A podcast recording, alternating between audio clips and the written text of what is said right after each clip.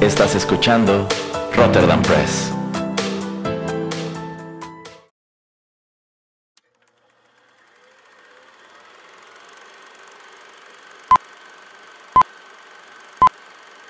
Rotterdam Press presenta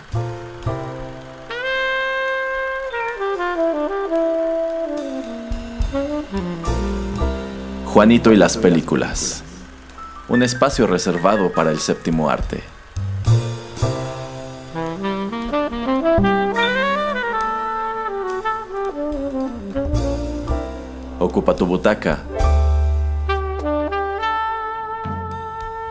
Comenzamos.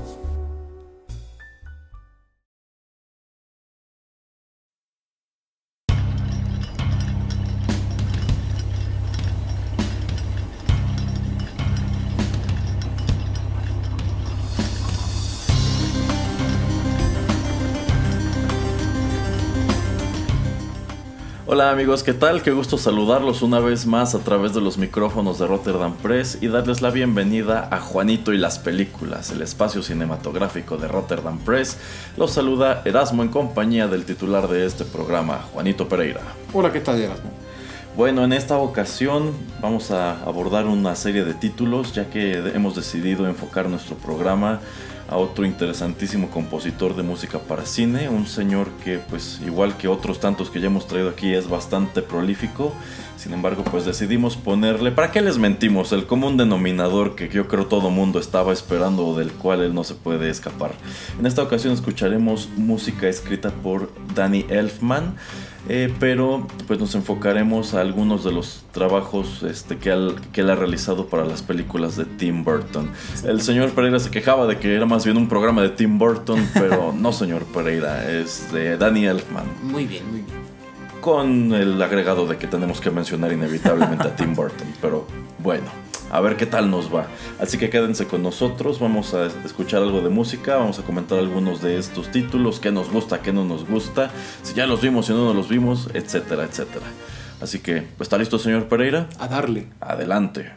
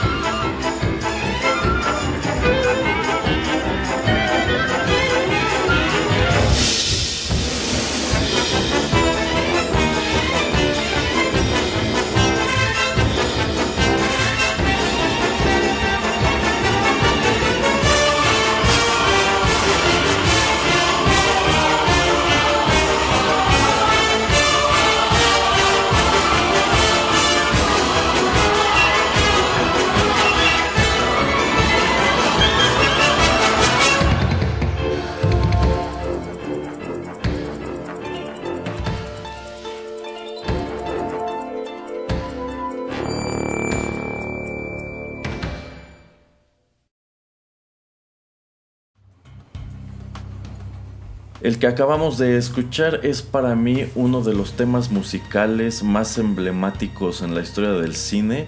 Es una pieza musical que a mí me encanta. Ese fue. ¿Shirona? El... No, no, no. no, es el título principal de Beetlejuice.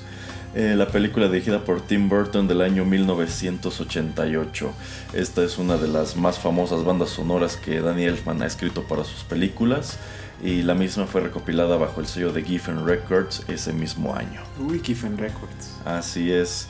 Y bueno, es, es, muy interesante que el señor Pereira haga mención de, de, este asunto de Giffen Records porque bueno, pues Giffen es un sello que se caracteriza más por presentar bandas de rock y cosas así. así es. Y pues algo que quizá nuestros escuchas sepan o no sepan del todo es que en realidad eh, Danny Elfman comenzó su carrera no escribiendo música para cine, sino en una banda, pues no precisamente de rock, era como una mezcla entre ska y rock. De Okay. hecho, así es como los cataloga Wikipedia, Ok. que se llamaba Oingo Boingo. Eh, que bueno, tenían un sonido tan jocoso como su nombre. Originalmente se llamaban The Knights of Oingo Boingo, antes de decidir que con Oin- Oingo Boingo era suficiente. Sí. Este, pero, y bueno, en esta banda, además de Danny, estaba su hermano, no recuerdo cómo se llama, Richard Robert, algo así. Mm. Y él salta a la composición de música para cine, uno, porque siempre había querido hacer eso. Él comenta que lo que a él lo motiva a convertirse en músico cuando era niño era pues ver películas en blanco y negro, que en donde pues lo que más sa- saltaba a la oreja era obviamente la música. Ajá. Eh, y bueno, su hermano se va a hacer una película, me parece que en el año 1985, con Oingo Boingo ya llevaban tocando desde los años 70. Dios mío. Eh, y su hermano le dice, pues vente a hacer la música para mi película. Ese es el primer crédito de Danny Elfman como compositor para cine. Y de allí se siguió derecho. Eh, a pesar de que empezó a tener más éxito por esa vía, Ajá. él siguió tocando con Oingo Boingo hasta los años 90, si bien yo creo que la gran mayoría de sus fans lo conocen por bandas sonoras como la de Beetlejuice, antes que por las canciones de su otro proyecto musical, del cual de hecho se tuvo que salir porque eh, Danny Elfman tiene problemas del oído. Entonces como que, bueno, él comenta que era muy duro para él aguantar un concierto porque pues era, un- era demasiado ruido. Ajá.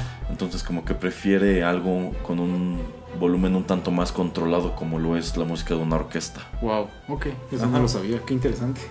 Y bueno, yo creo que Beetlejuice es uno de sus trabajos más célebres. En primer lugar porque la música está padrísima. Yo creo que no hay quien no haya visto la película que al escuchar esto pues no haya evocado una sonrisa o sus momentos favoritos de la misma. Eh, esta película, ya se los dije, fue dirigida por Tim Burton y fue estelarizada por Alec Baldwin, Gina Davis y Michael Keaton en el papel del titular Beetlejuice. Yo creo que esta es una película increíble, no sé qué opina el señor Pereira. Y una joven Winona Ryder. Ah, por supuesto, Winona Ryder. Saludos, Winona. A mí se me hace una película súper loca, me gusta mucho, se me hace una idea súper original. Eh, simplemente, pues la maqueta, no sé si te acuerdas. de- Ah, sí, sí, sí.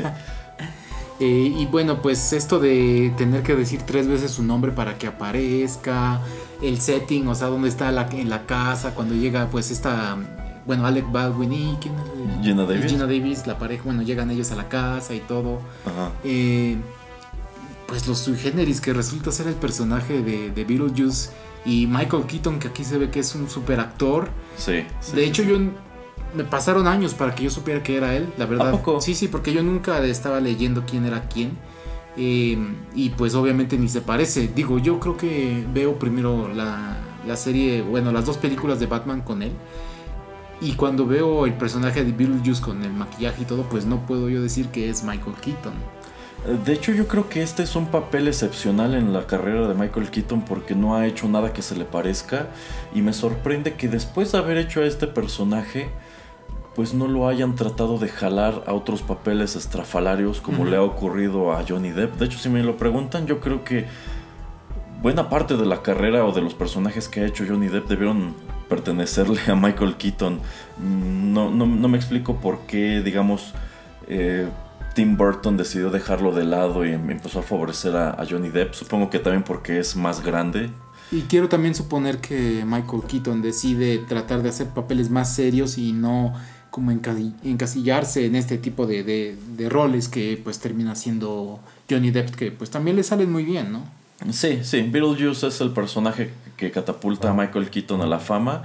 Eh, precisamente por haber aparecido en esta película es que un año después Tim Burton lo llama eh, para hacer a Bruce Wayne Batman en pues la primera película de Batman dirigida por Tim Burton que es de donde yo creo que más gente ubica a Michael Keaton y pues es un papel que no tiene absolutamente nada que ver. Aquí vemos a un Michael Keaton on fire, súper explosivo, con una personalidad larger than life. Y pues como Bruce Wayne es bastante serio, bastante callado, bastante lóbrego. Entonces, pues nada que ver, insisto, yo creo que Michael Keaton hasta hoy no ha hecho un personaje que se le parezca a Beetlejuice. Y por eso la verdad a mí sí me entusiasma esta secuela que ya tiene rato que anunciaron y que al parecer sí está en plática su producción, en donde regresarían tanto Michael Keaton como Winona Ryder, pues para abordar a estos personajes todos estos años después. Sí, sería muy interesante y también el hecho de que, pues bueno, los efectos especiales que se, utilizaron en esa película de, de Beetlejuice, pues ya cuando uno ve la película hoy en día, pues ya se ven bastante... Fechados, se ven muy fechados. Entonces, mm, no vería yo mal que también hicieran un remake. Ajá. Em, si quieres la misma película, solo dejas a Michael Keaton y todos los personajes son diferentes. O hacer la segunda parte, que también sería muy interesante.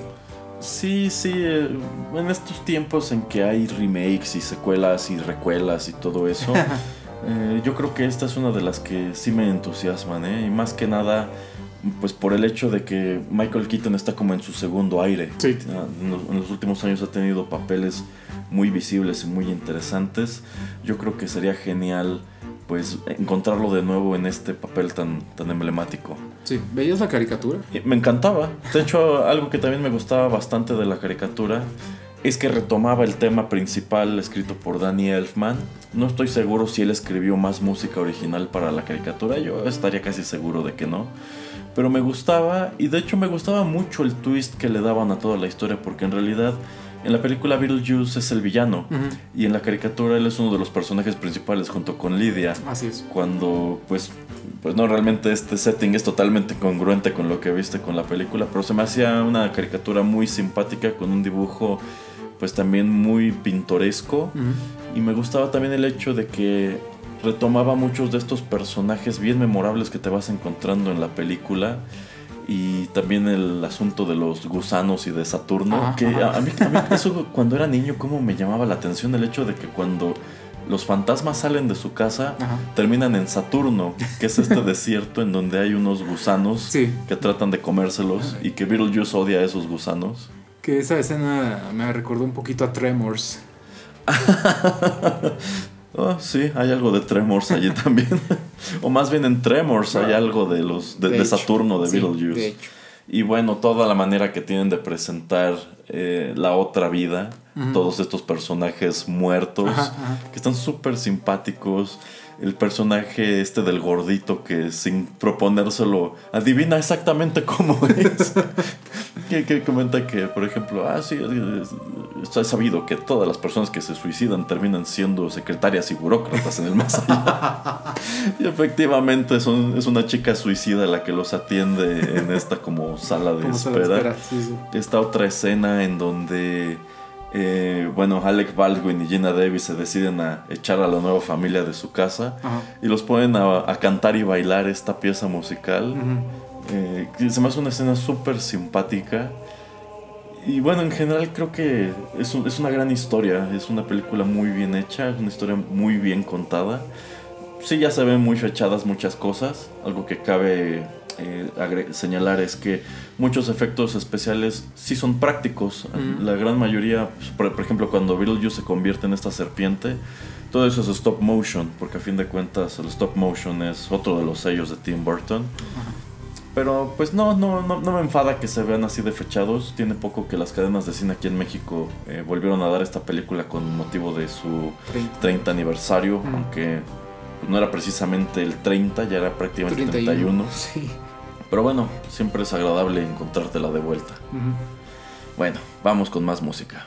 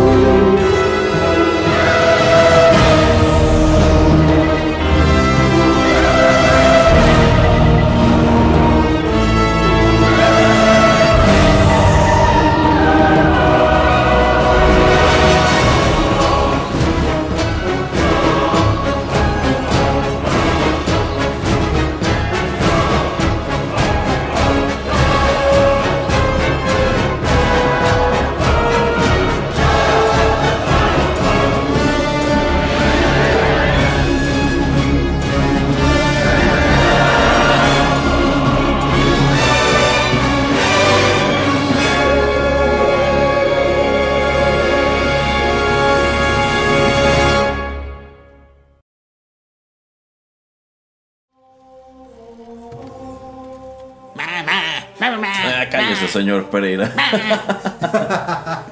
bueno, lo que acabamos de escuchar es el tema principal de una película que lo personal me parece una cosa rarísima. Y es que sí es una cosa rarísima, empezando por de dónde viene. Ese fue el tema principal de Mars Attacks del año 1997. La música de esta película fue recopilada bajo el sello de Atlantic Records. Eh, también la escribe Danny Elfman, también dirige Tim Burton, esta es otra de sus colaboraciones famosas. Si bien pues esta película tiene algunos accolades no tan célebres tras de sí, como el hecho de que fue una box office bomb, esta fue una película que perdió algo de dinero, críticamente tampoco le fue muy bien, pero bueno, allí persiste en la memoria como de, otra de las colaboraciones de Danny Elfman con Tim Burton.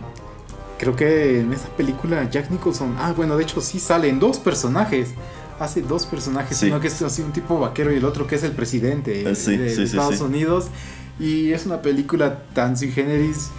Sale un año después de la del Día de la Independencia. Entonces, cuando tú piensas que vas a ir a ver esta, esta, esta película, dices, ah, va a ser algo así. Es un, thriller. piensas que va a ser un thriller. Y no, termina siendo estos marcianos todos locos y we come in peace. Y, ajá, y aparte que, bueno, pues es que esta película busca verse intencionalmente como una mala serie de televisión de ciencia ficción de, los, años 70, 60, 70. Como algo que pudiste haber visto en estas televisiones todas gordas que funcionaban con transistores y tenían una perilla para cambiar el canal. Eh, efectivamente aquí aparece Jack Nicholson en un papel doble. Este, tiene un reparto súper extenso. Aparece Glenn Close, Pierce Brosnan. Eso es lo que me sorprende.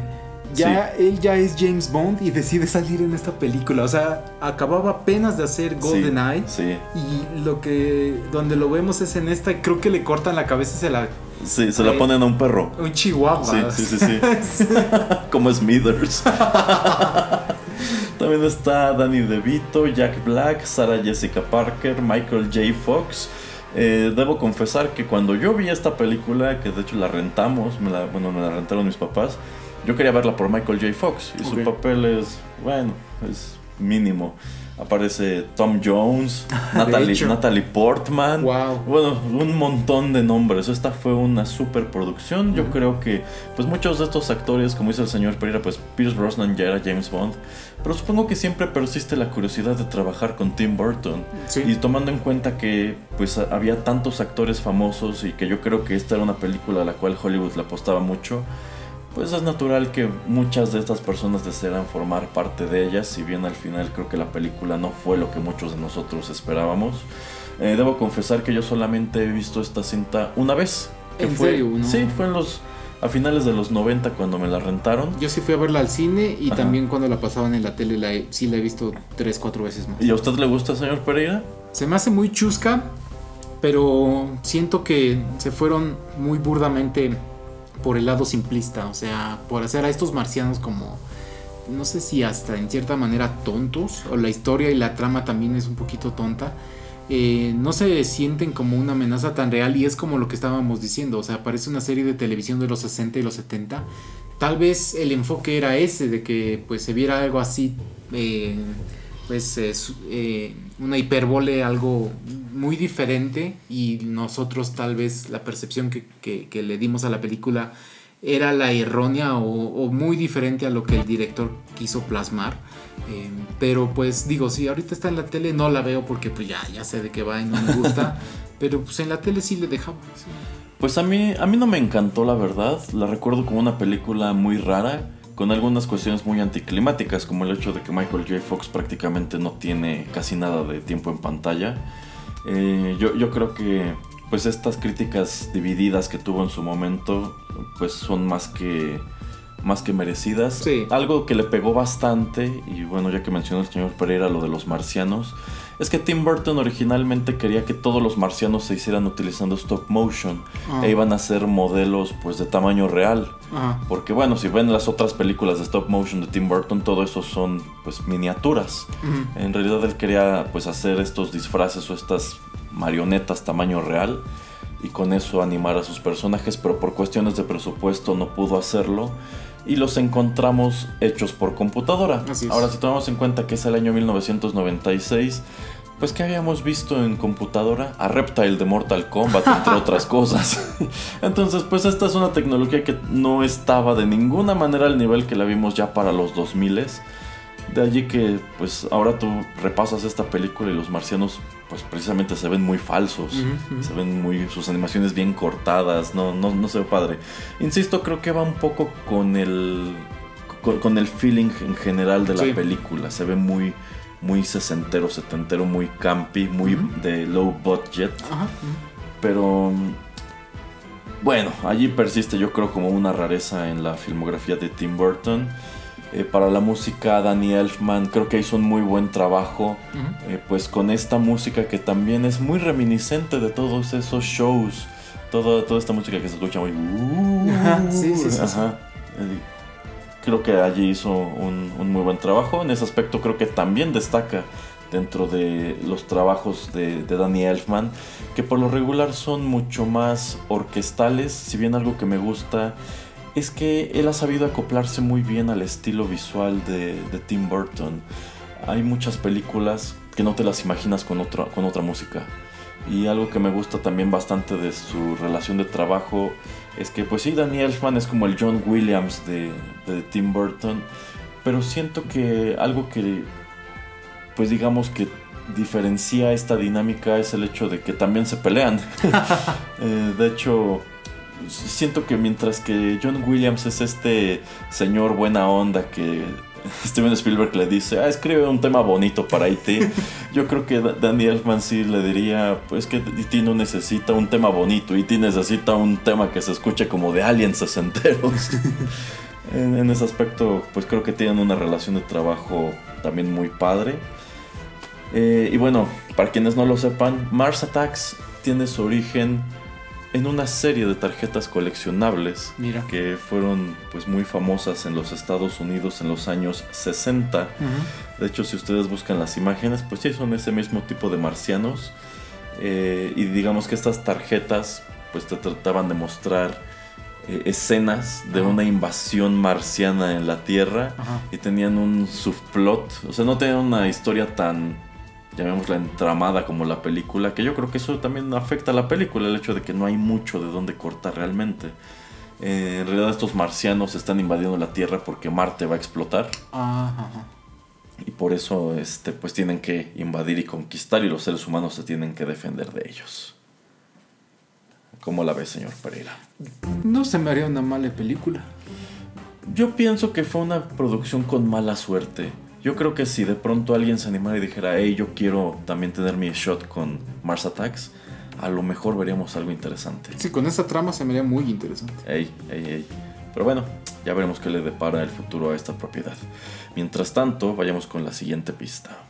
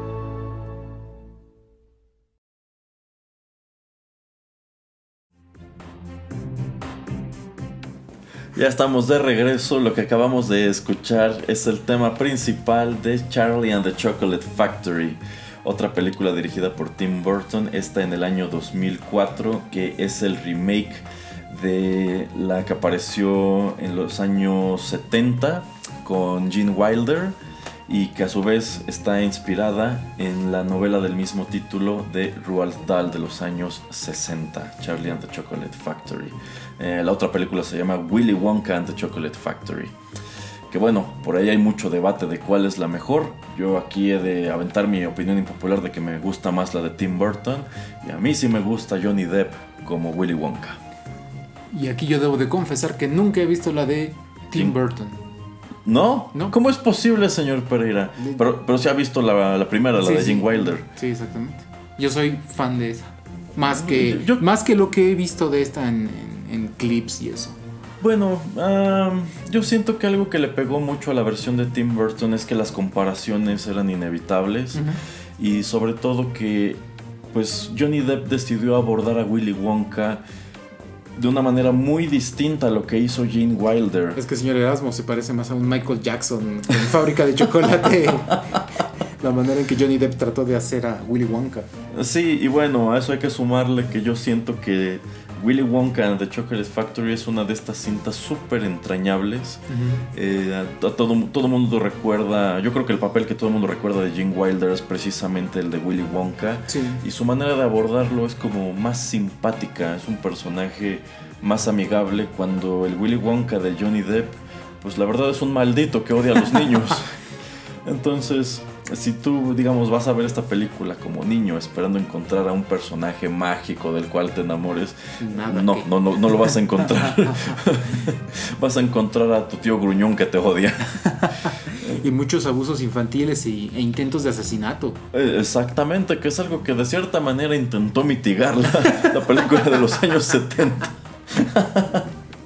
Este, y bueno, también algo que le criticaron mucho es que a mucha gente no le gustaron los umpalumpas de esta versión, pero a, mí sí. no, se ven rarísimos. Sí, sí, la verdad están rarísimos, pero para mí funcionan muy padre. bueno, ya ahora díganos por qué le gusta más esta que la otra, porque la verdad. Supongo que porque tampoco me gustan los niños.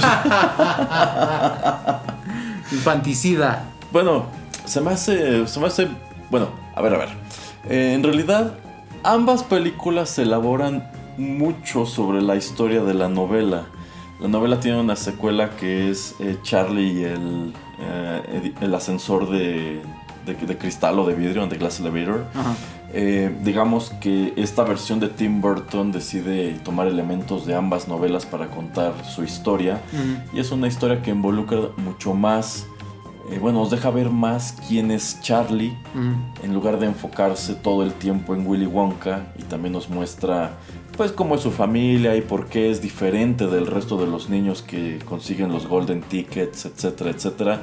Yo siento que al final del día es una película que tiene mucho corazón, si bien tiene sus elementos criticables, también como, bueno, esta escena en donde cuando los niños entran a la fábrica hay unos como animatronics que recrean la canción de Willy Wonka de la película de los años 70 antes de eh, explotar y quemarse. que hay, quien lo tomó como que era Tim Burton burlándose del estilo campi de la película de los años 70, cuando yo creo que era pues una manera de decir esta es mi propia visión de las cosas. A, mucha gente no le gustó Johnny Depp como Willy Wonka, sobre todo por esta personalidad que tiene, pues muy de Michael Jackson, como dice el señor Pereira. Tengo no tengo razón. Sí, sí tiene razón, pero al final del día no termina de desagradarme, la verdad. Se me hacen muy simpáticos estos Umpalumpas. Los originales se me hacían muy creepy, la neta. Ay, para mí es al revés, para mí es al revés totalmente. Sí, cuando era niño a mí no me gustaban los Umpalumpas de la otra, ¿eh? porque mm. los colores se me hacían muy agresivos. Ok. Y no, no me encantaba el diseño y no me encantaban las canciones. Eh, siento que las canciones de cada uno de los niños es más simpática en esta otra versión tiene lo suyo, insisto, tiene lo suyo. Creo que en realidad la comparación es inevitable, pero al mismo tiempo es un ejercicio en la futilidad, porque algo que a mí me gustó es que Tim Burton no trató de hacer esa misma película. Sencillamente yo creo que agarró el libro y dijo, esta es mi manera de verlo. Okay. Y puedo respetar eso, así como puedo respetar el hecho de que entiendo también por qué a mucha gente no le gustó esta versión. Ok. Ajá. Y bueno, para la música, eh, Danny Elfman eh, decidió irse por temas, por utilizar algo que comentó el señor Pereira en el programa de The Matrix, más industriales, pero no precisamente de música industrial, sino que se escuchan como de una fábrica. Ajá. Eh, fiel a su costumbre, Tim Burton tiene una secuencia de créditos iniciales pues animada en donde vemos pues como un proceso muy mecánico y esta pieza que acabamos de escuchar creo que le queda bastante bien. Es- insisto, es parte de- como de la magia de la magia que tiene este dúo. Saben hacer sonar las escenas como deberían sonar. Sí, sí, eso no lo puedo refutar, o sea, es una buena combinación y también lo ves, pues, digo, a través de esta emisión que les traemos, pues toda la sinergia que debe de existir entre director y compositor, pues para que, como dice Erasmo, las escenas, pues, hablen. A ver, antes de terminar este bloque, hagamos un ejercicio, señor Pereira. Yo le voy a decir los actores que estuvieron contemplados antes que Johnny Depp para hacer a Willy Wonka y usted solamente va a decir sí o no. Ok, Bill Murray, sí, Nicolas Cage, no, Jim Carrey, sí, Michael Keaton, sí, Brad Pitt, no, Will Smith, no, Adam Sandler.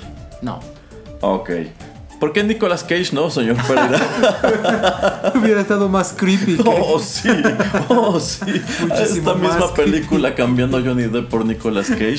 Yo pagaría por ver eso. Hay que abrir una GoFundMe para hacer nuestra propia versión. Sí, voy a escribirle a Tim Burton. Exijo que rehagas tu película con Nicolas Cage. Pero bueno, vamos con más música.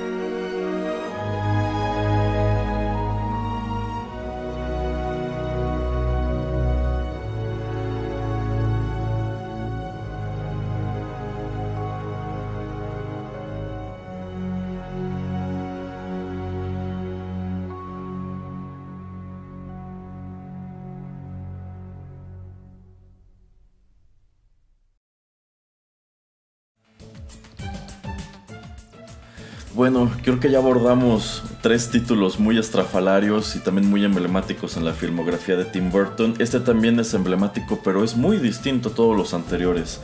Lo que acabamos de escuchar es el tema de los créditos de Big Fish, la película del año 2003 cuya banda sonora fue recopilada por Sony. Esta película es un pues como drama fantástico y está inspirado en una novela que también se titula Big Fish, escrita por Daniel Wallace. Y bueno, yo sé que esta película le gusta mucho al señor Pereira. A mí también me gusta mucho, pero de ese señor Pereira. No, es totalmente una historia pues fantástica, como dice Erasmo. Em, me gusta mucho esta pues interacción que tiene el abuelo con, el, eh, con su hijo.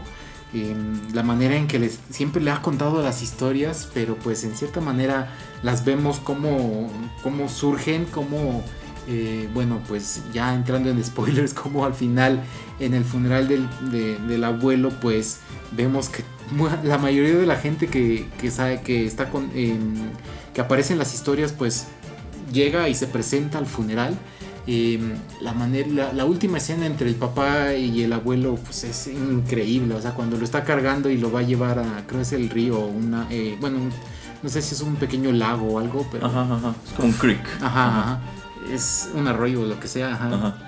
No, se me hace increíble.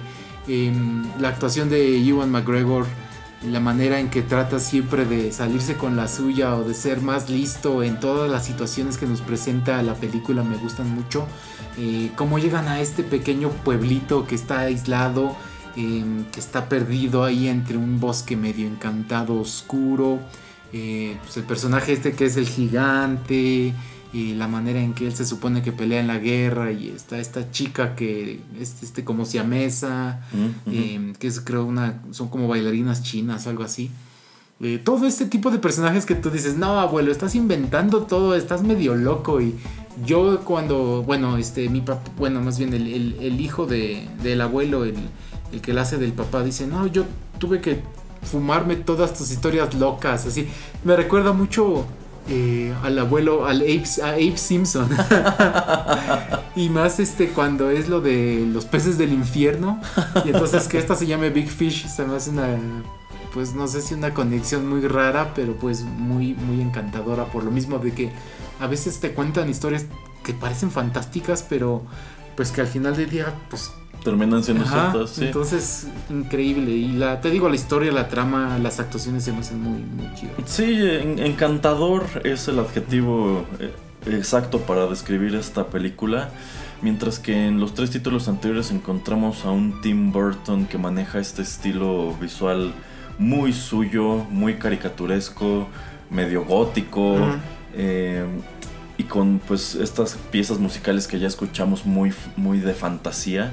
Aquí encontramos una película que digamos es como una especie de tearjerker, incluso es una película con una historia muy conmovedora, también muy divertida, que igual trae un gran reparto, ya mencionó el señor Pereira a Ewan McGregor, pero también encontramos a Albert Finney, a Billy eh, Crudup, a Jessica Lange, a Elena Bonham Carter y también en papeles más pequeños a Marion Cotillard, Steve Buscemi y Danny DeVito. Eh, un dato interesante es que esta película se la ofrecieron originalmente a Steven Spielberg, pero él la rechazó por irse a hacer Catch Me If You Can. Ah, Así que está bien, me, gustaron las dos selecciones que los dos hicieron. Sí, sí, yo creo que son películas más este, acordes a cada uno de los estilos. Pero bueno, eh, aquí nos encontramos con la curiosidad de que esta banda sonora bien pudo haberla escrito John Williams. Habría sido muy interesante también ver qué tipo de visión pudo haber presentado Steven Spielberg con una historia como esta, pero la de Tim Burton me, encanta. Sí, a mí también. Y en realidad Tim Burton recoge esta película después de que la rechaza Spielberg. Eh, cuando él iba terminando de hacer Planet of the Apes, que si miramos su filmografía, pues esa no es tan afortunada. No. Pero, pues creo que fue un gran acierto que hiciera Big Fish que hasta hoy yo creo que también sobresale como una rareza entre sus películas. Sí, no, es una película increíble. Si no la han visto, yo se la recomiendo al mil por ciento, la verdad. ¿Usted, ¿Usted, cree, señor Pereira, que comparar esta cinta con Edward Scissorhands es válido? Em, siento que son historias un tanto diferentes. Sí nos presentan a personajes un poco especiales o, o otra vez para usar la palabra, pues diferentes pero no, a mí no me gusta hacer la comparación. Siento que son historias, para mí sí difieren bastante. Eh, las dos me gustan muchísimo. pero yo siento que Big Fish es una historia más de familia, más de padre e hijo, es una historia más eh, que se enfoca en ese tema. Exacto. Y ya para terminar, eh, bueno, la banda sonora de Danny Elfman eh, me gusta que se escucha muy como campirana. Creo que también le va muy bien a este tipo de historia, a los lugares que vamos visitando junto con los personajes. Y destaca entre su entre sus bandas sonoras porque es una de cuatro que han estado nominadas al Oscar. Eh, Danny Elfman no ha ganado ninguno de estos premios. En realidad es de estos compositores que yo siento que los premios no le han hecho mucha justicia. Ha estado nominado un montón de cosas pero ha ganado muy pocas. Solamente ha ganado un Golden Glove y me parece que un BAFTA o si no se ha estado nominado igual a los BAFTAs. Pero bueno, dentro de su obra esta destaca porque esta sí estuvo nominada al Oscar. Muy pues merecidamente, la verdad. Yo creo que sí. Sale, vamos con la siguiente.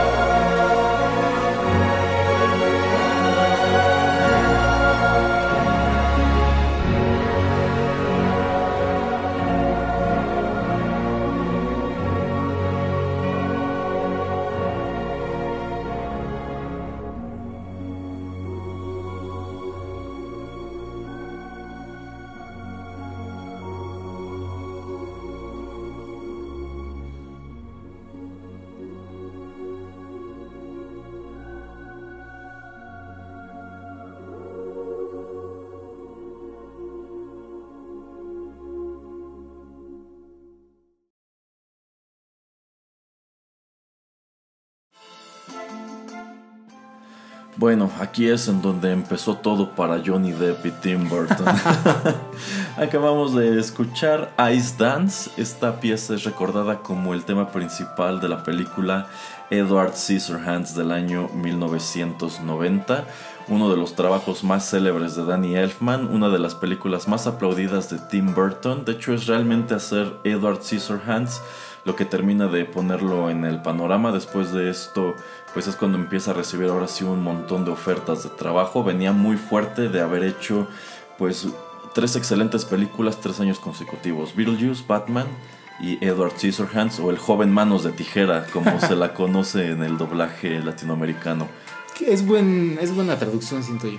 Sí, yo, yo pienso que si esta película, sobre todo en el año que, que, se estrenó, la hubieran dejado con su título en inglés, pues mucha gente no tendría idea de, pues, de dónde viene ese nombre extraño.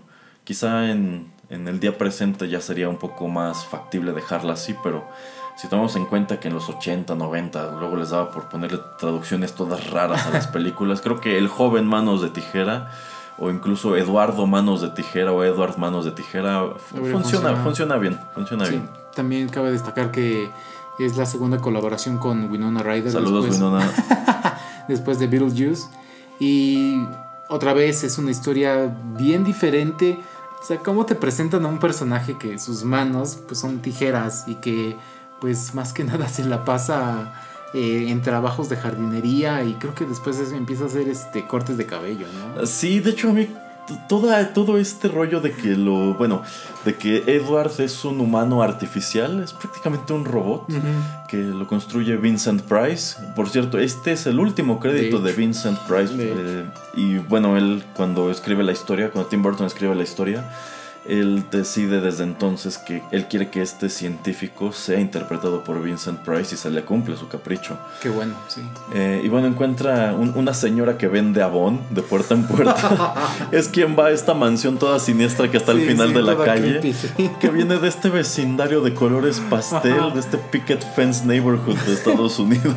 es que la fotografía es buenísima. Ah, sí, sí, sí, sí. cambio. Sí, sí, sí, sí, como Edward vive en esta mansión toda lóbrega cuando todas las demás casas son bien coloridas, bien de los años 50, 60. pues ella va a vender a Bond y encuentra a Edward. Y pues antes que espantarse y todo, decide llevárselo consigo a su casa. y se lo presenta a sus vecinas, así como para hacer sus demostraciones de producto.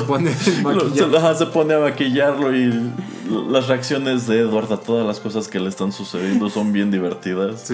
Y me encanta que al principio, que bueno, cuando se empieza a acoplar, es porque creo que en alguna parte le corta un mechón de pelo a un perro y es cuando deciden empezar a llevarle perros para que con sus manos de tijera les haga cortes. Los hace bien bonitos. Y entonces a una de las señoras se le ocurre, que creo que es la misma señora que lo saca, ¿no? No me acuerdo. No me acuerdo, pero que pues ya que le hace corte a los perros, ¿por qué no hace corte de cabello a las señoras que viven en el vecindario?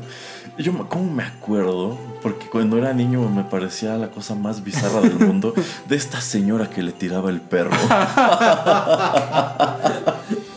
¿Qué dices? Wow, señora, ¿cómo, le va en su casa para que le guste un hombre todo pálido, todo greñudo, con manos de tijera? Toda una cougar la señora.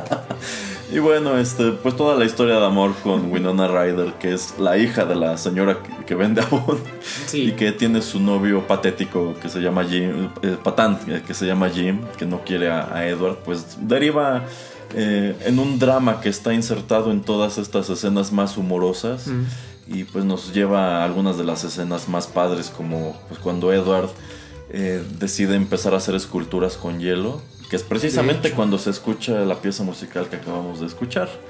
Eh, que pues se me hace muy padre que él está enamorado de, Winona Ryder y ella a su vez, pero es como una especie de romance imposible, ¿no?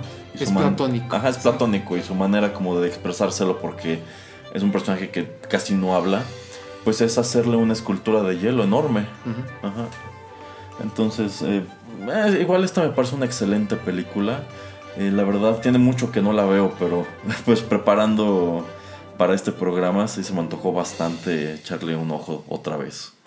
Sí, es otra vez de ese tipo de películas sui generis. Entonces, si no la han visto, pues búsquenla porque sí está muy, muy chistosa y se la van a pasar muy bien. Así es. Eh, otros actores que estuvieron contemplados para ser a Edwards antes que Johnny Depp fueron Tom Cruise. No me lo explico cómo. Eh, Tom Hanks. Ninguno de los dos acepta el papel. Y también Gary Oldman. A mí me gustó mucho que fuera este Johnny Depp. Eh, sí, sí, de hecho aquí es en donde empieza la obsesión de Tim Burton por Johnny Depp. Eh, creo que también es su última colaboración con Winona Ryder.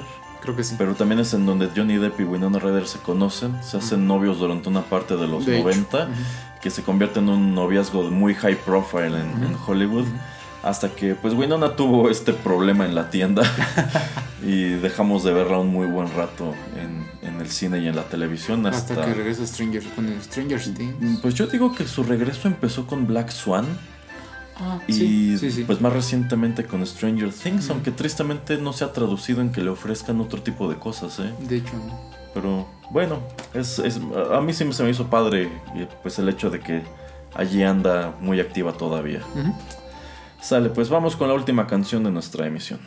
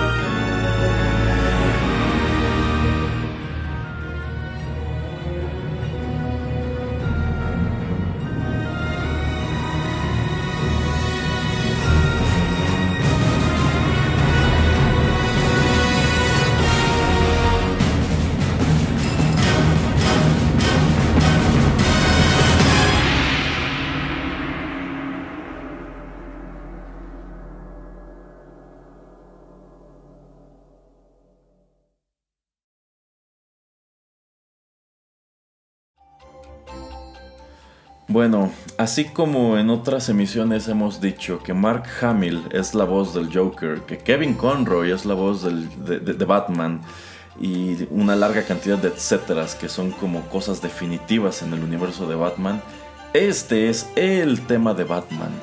Dejen de lado pues las, la banda sonora que hicieron James Newton Howard y Hans Zimmer y todo, todo, todas las demás cosas que puedan ubicar. Yo creo que en la historia musical de Batman, si hay un tema que repercute, que bueno, que sigue haciendo eco en la memoria colectiva, es este, este que escribió mm. Danny Elfman para la película de 1989, dirigida por Tim Burton y estelarizada por Michael Keaton y Jack Nicholson.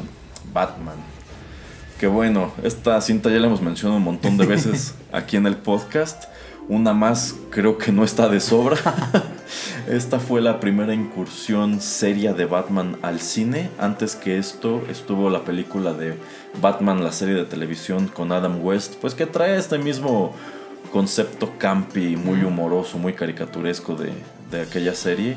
Pero pues en algún punto de su historia, Tim Burton recoge esta franquicia, recluta a Michael Keaton para hacer a Batman, a Jack Nicholson para hacer a Joker, a Kim Basinger para hacer la de Vicky Vale. Y pues presenta esta cinta que es la primera en donde vemos a Batman vestir de negro, en donde encontramos una Gotham perpetuamente oscura, incluso cuando es de día está oscuro.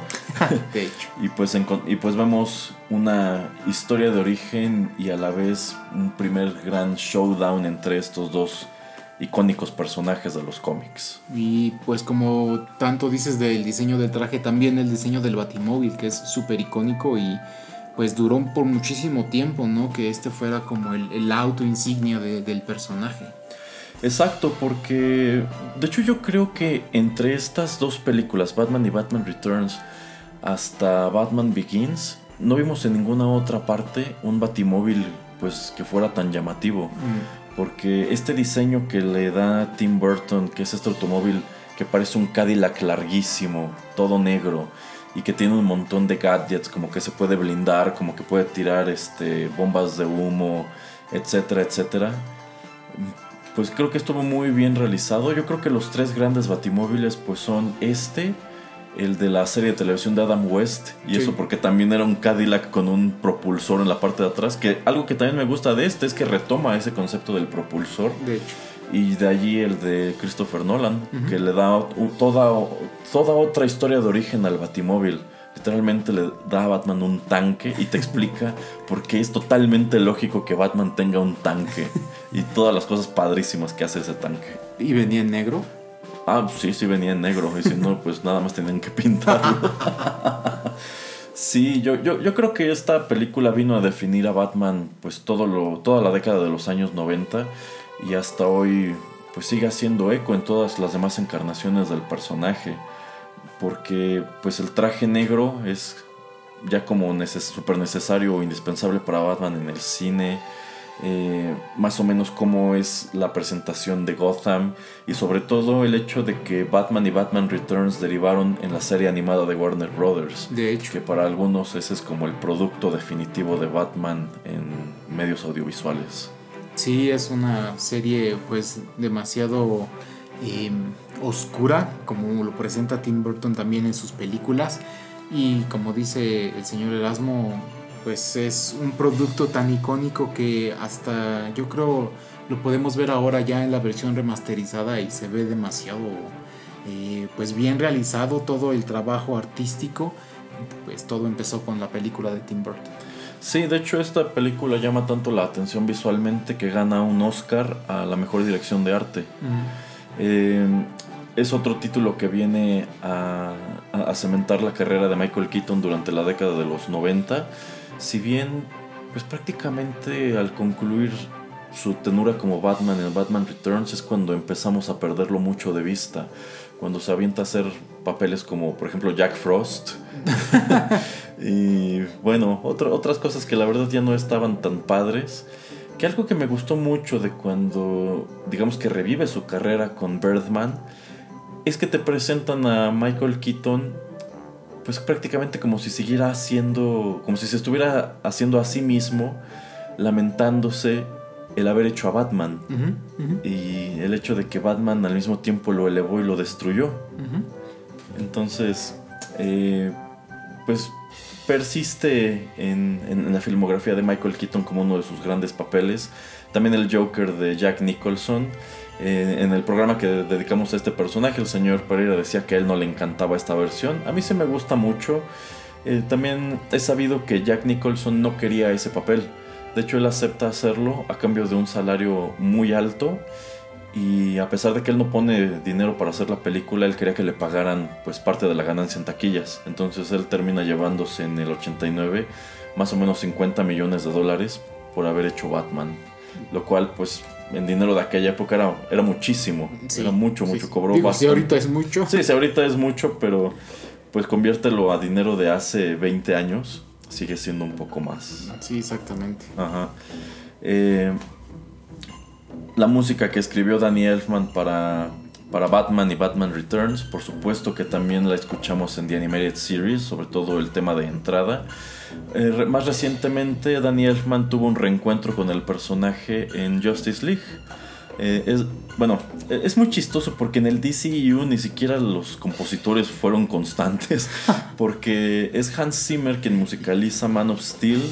Después es Hans Zimmer y John Excel quienes musicalizan Batman v Superman. Y ninguno de los dos quiere regresar a Justice League.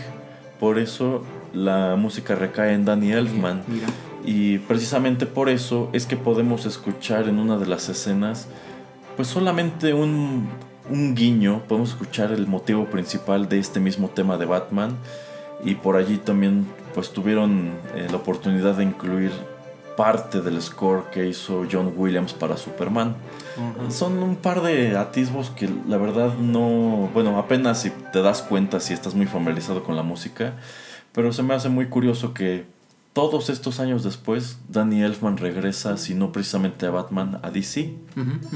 Y pues lo que se me hace también triste es que la música de Justice League no estuvo tan padre. Así mm. como la película no estuvo muy padre en general. Pues sí, tienes razón.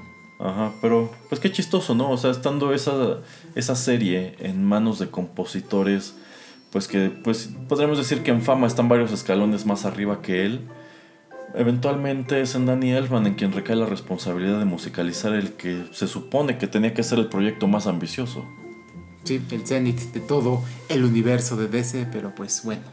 Ajá, quién sabe, a lo mejor todavía volvemos a encontrar a Danny Elfman en otras propiedades de superhéroes. Él es un compositor bastante prolífico. Realmente enfocarnos solamente en, en películas que haya musicalizado para Tim Burton es un fragmento de su, de su carrera. Es por lo que es más conocido, sí, de eso no cabe duda. Él ha musicalizado todas las películas de Tim Burton menos tres porque precisamente después de Batman Returns tuvieron eh, problemas personales. La producción de Batman Returns fue medio desastrosa. Eh, mm, Danny Elfman tuvo que escribir muchísima música para la película, una buena parte de la cual ni siquiera llegó al producto final. Y digamos que esto le molestó bastante y decide no musicalizar la siguiente película de Tim Burton, que me parece que fue Ed Wood. Ok. Eh, que es una de las tres que no ha musicalizado él. También fuera todo, todo Tim Burton está musicalizado por Danny Elfman. Eh, pero además de música para cine, él, bueno, ya les comentábamos de su banda Oingo Boingo que, bueno, al señor Pereira le causa mucha gracia el, nombre, sí está muy jocoso. Eh, tienen canciones curiosas. Quizá lo más célebre sea el el tema de Weird Science. ¿Ah, sí? Sí. Ah, mira. Pero Danny Elfman también canta. Eh, él es la voz de Jack Skellington en The Nightmare Before Christmas. Ajá. y tiene algunos otros papeles de doblaje. Y también tiene música de concierto. De hecho. De hecho, salen eh, en tour a veces. Ah, sí, sí, sí, sí. Pero por ejemplo, algo que estaba escuchando precisamente haciendo investigación para este programa era su concierto para violín. Lo pueden encontrar tanto en YouTube como en Spotify. Y está padre, es una composición que por todas partes suena a Danny Elfman. Tú lo escuchas y piensas, esto sin bronca, podrían hacerle, bueno, podría ser parte como de un musical de Tim Burton, una cosa así. Que por cierto, sí existe como tal un musical de Beetlejuice. De hecho, es lo que te iba a comentar. Ajá. Entonces, de Danny Elfman hay muchísimo que escuchar. Insisto, lo más famoso es los de Tim Burton, pero pues sin bronca yo creo que podremos hacer otros tantos programas con trabajos que él ha realizado para otros directores, otros géneros, etc. Sí, ese ya los haremos. Es que a fin de cuentas, pues en lo que respecta a cine o música de cine, hay muchísimo de dónde rascar. Oh, sí. yo, yo creo que por eso ahí la llevamos con estos programas de Juanito en las películas.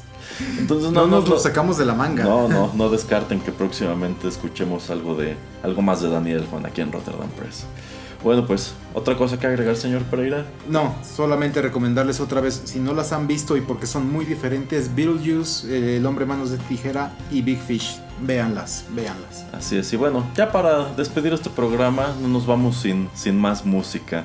Esto no se desprende de ninguna película de Tim Burton, pero yo creo que es una de las piezas musicales más célebres y más eh, populares que ha escrito Danny Elfman. Se trata nada menos que del tema de Los Simpson. Hasta la próxima.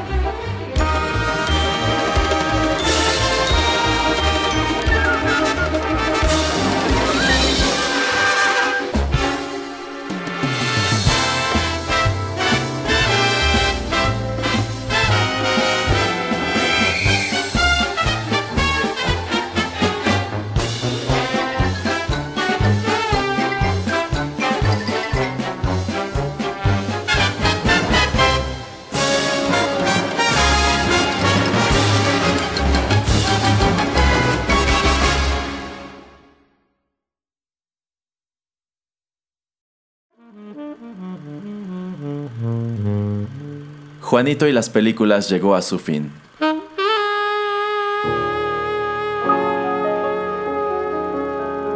Pero no te vayas todavía, que hay permanencia voluntaria.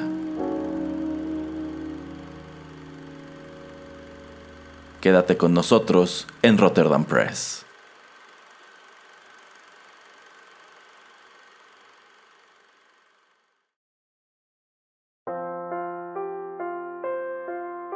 Estás escuchando Rotterdam Press.